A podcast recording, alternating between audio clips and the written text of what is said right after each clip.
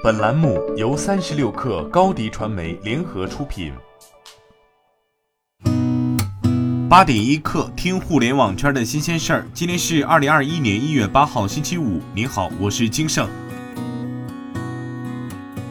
近日有市场消息称，蔚来汽车已包下宁德时代一条磷酸铁锂电池生产线，磷酸铁锂版本正在测试准备中，有望在今年推出相关车型。昨天，蔚来汽车创始人、董事长、CEO 李斌回应：“我们在做各种可能性的讨论，短期内不会量产使用，而且磷酸铁锂其实也占不了那么多比例。”宁德时代方面确认了此事的真实性。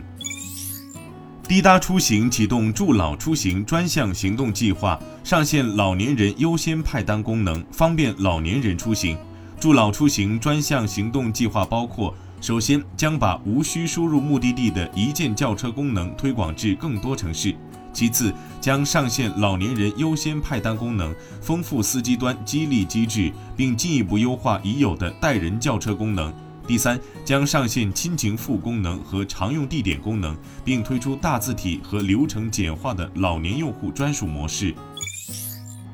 二零二一腾讯云企产业生态年会昨天举办，腾讯公司高级执行副总裁、腾讯云与智慧产业事业群总裁汤道生表示，二零二一年腾讯产业生态关注的重点方向，一是推动 SaaS 应用生态建设，开放腾讯会议、企业微信等系统接口，帮助合作伙伴对接。另一方面，通过产品平台建设，与合作伙伴共建技术中台和标准，帮助 SaaS 厂商间的相互集成；二是推进云原生与云安全生态建设，搭建云原生技术生态，帮助企业安全用云。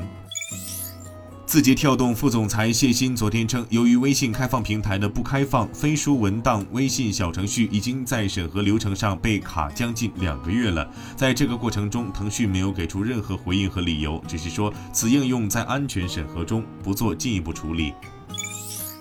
一则应届生拒绝九九六被申通辞退的消息，昨天出现在热搜。申通快递回应称，公司上班时间为早九晚六，周末临时加班工作日可调休，不存在强制九九六。小江被辞退的真实原因是试用期工作结果不达标。在正式辞退前，小江主管和 HR 曾和他一起设定了试用期目标，并给予了半个月时间。在发现无改进后，九月二十八号才解除劳动合同。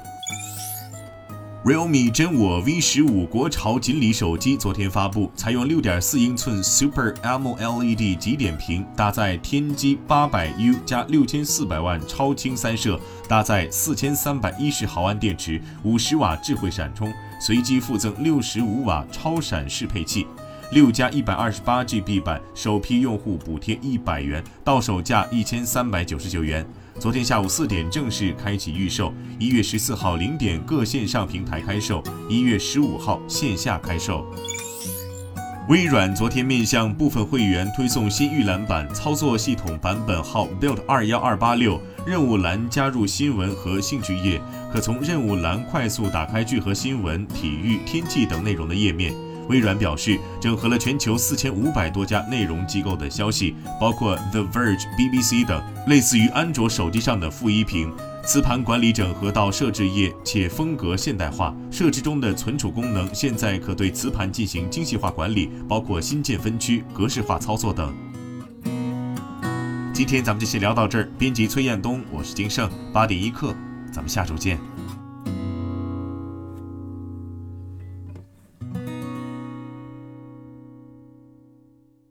欢迎加入三十六氪官方社群，添加微信 baby 三十六氪 b a b y 三六 k r，获取独家商业资讯，听大咖讲风口，聊创业，和上万课友一起交流学习。